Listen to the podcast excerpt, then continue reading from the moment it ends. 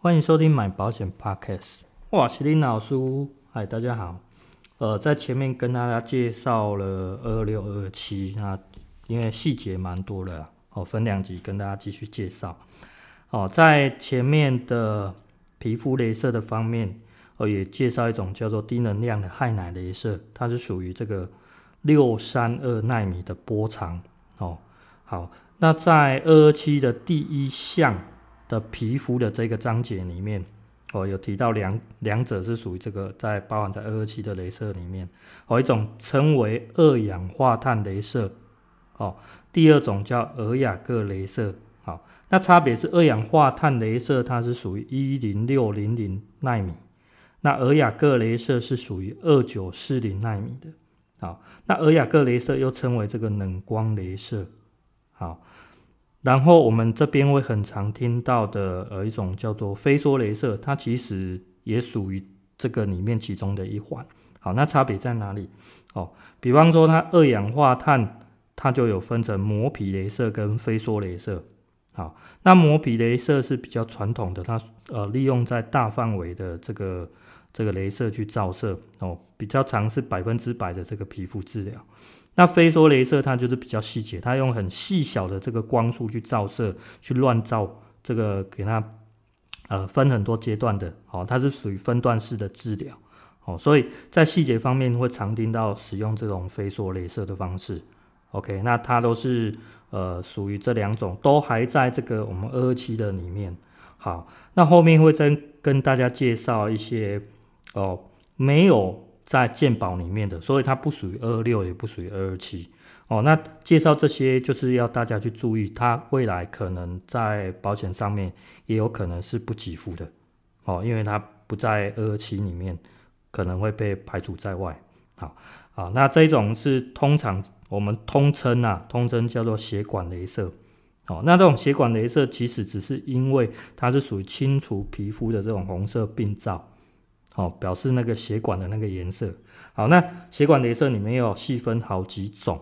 哦，一种叫做染料雷射。哦，在台湾里面又称为樱花雷射，只是它的某一个呃某某一台的机型的关系，又称为樱花雷射。它是利用这个五九五纳米的波长。哦，那另外一个的名称跟前面蛮像的，它叫做卢雅各雷射。哦，卢雅各雷射，它是利用这个一零六四哦，还有一种叫做五三二纳米，两种不同的波长哦，这个都是属于卢雅各雷射。哦，那卢雅各雷射比较特别的地方是，它可以根据呃它照射的时间哦，呃可能常用的是属于这种时间是奈秒，已经很短的，那比它更短的叫做皮秒哦，皮肤的皮，然后秒数的秒，皮秒雷射。哦，用更短的时间去去这个治疗，好，所以它又称为皮秒镭射。哦，好，那另外一个呃也是不一样的，叫做红宝石镭射，是利用这个六九四纳米的波长。好，那以上这些这些波长不一样，它其实都蛮常运用在皮肤表面的，包括这种雀斑、晒斑、老人斑。哦，位于这个皮肤深浅不一样，它使用的。也不一样，就是依据这个皮肤科或者说医美的这些的建议，好，OK，好，那雷射就是介绍这一些，那后面再跟大家继续介绍哦，第三项里面的筋骨，第筋骨，哦，筋骨，呃，在这边有特别提到一个手术名称叫做骨折开放性复位术，哦，简单讲，它就是属于这种开放性骨折。那开放性骨折最常发生的就是像一些很激烈的碰撞哦，尤其是像车祸，尤其是骑摩托车的最危险。那这种的话要特别注意是说，因为在发生开放性骨折的时候，呃，第一时间都没有得选择，就是你要赶快就医了。可是万一你遇到的可能是经验比较不足的医师，他 maybe 在开刀过两三次之后，但是呃没有办法帮你治疗得很完全。哦，这个未来可能是会发生残废的哦，哦，这个是相当危险，是吧？这个跟大家特别讲一下。好，那跟开放性骨折相反的，我们称为这个闭锁性或闭合性的骨折。哦，这个就是在二六前面提到的这些。好，那一个二二七表示你就可以使用这个我们的医疗实支实付下去做给付。可是如果你是相反，你是闭合性的话，你就只能使用这个意外实支。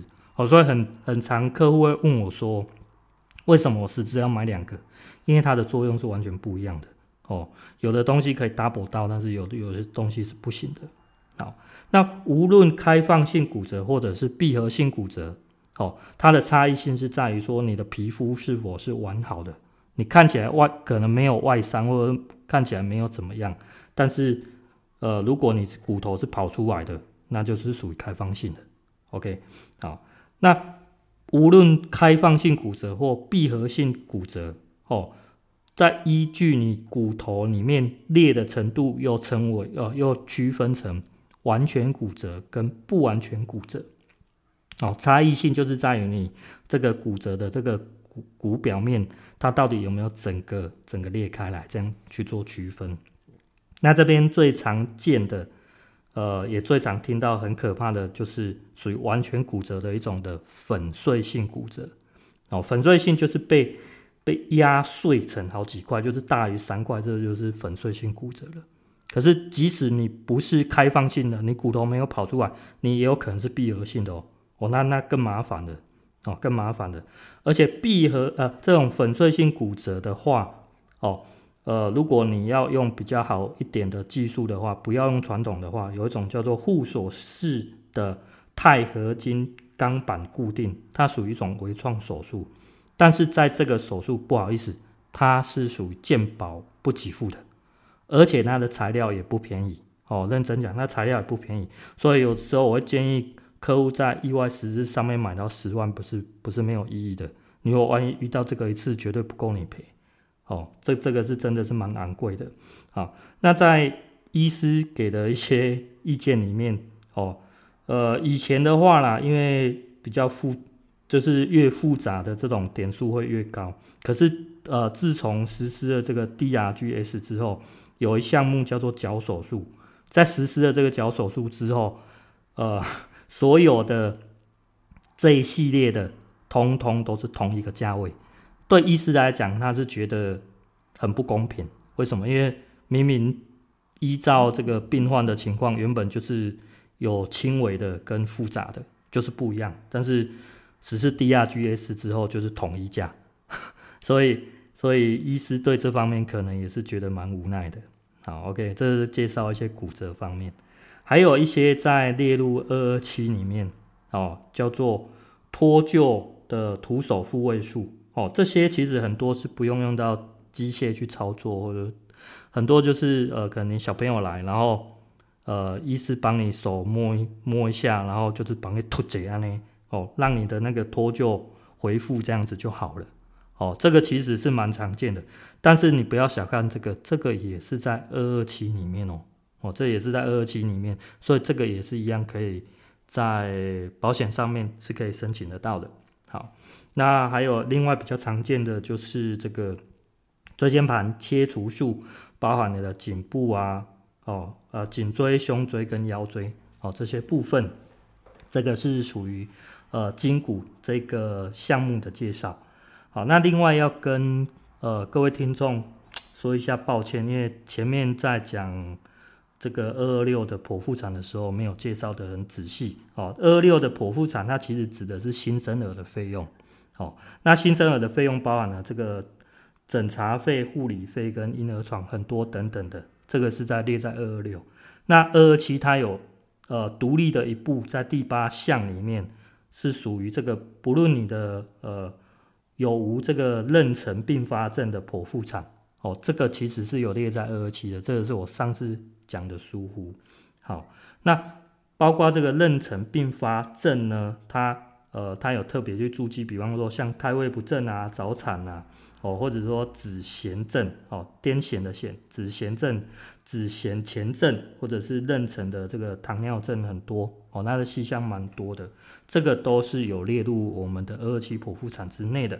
好，然后另外再跟大家介绍一个，我我觉得蛮特别的，在第二期里面的第十五项的神经外科里面，哦，神经外科里面有一个在治疗这种顽固型的这个癫痫。那什么叫顽固型的癫痫？就是说在呃使用了两种以上的药物治疗之后，但是却没有明显的有效哦，这个癫痫称为顽固型癫痫。然后这边有一个特别手术名称，称为迷走神经刺激术。好，那这个手术名称，呃，其实第一个是第一个是我我我觉得这个不常见啊。第二个是，在一百零七年的健保改版的时候，它将二二七跟二二六同时都有出现这个名称。好，那二二七的差别是在于它写迷走神经刺激术后面写植入，在二六却是写参数调整。那个这个可能需要在医学上医师会比较了解，那我们一般人可能不太懂。但是在申请在医院的申请方面，这个二二七里面只限于神经外科去申请哦，因为它是开放给医院的。可是，在二二六里面，它包含了小小儿的神经内科，或者说一般的神经内科啊，神经外科，它都可以申请二二六的这个健保点数。好，那这意味着什么？意味着万一。呃，我们保护未来遇到的状况，如果你可能是在呃一般的神经内科看的，然后实施这样手术，哦，maybe 会被保险公司拒赔。为什么？因为它二二七必须是属于神外的神经外科的，知道差异的吗？哦，虽然同时都列入在二二六、二二七，但是你的章节不一样，保险公司认定的就是不一样。哦，OK，跟大家这个东西其实蛮细的啦，哦，跟大家解说一下。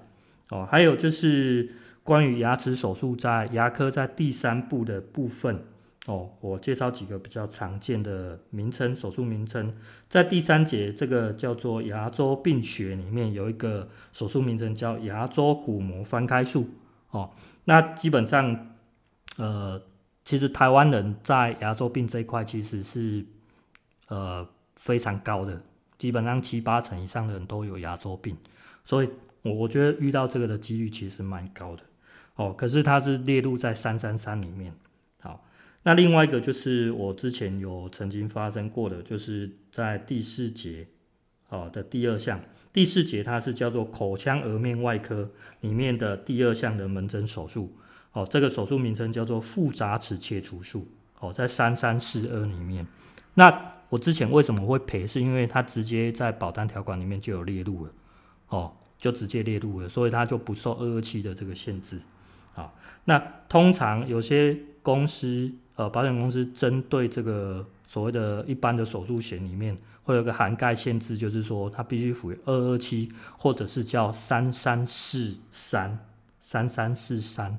那第三项，它最后的这个三指的是呃开方呃开刀房手术。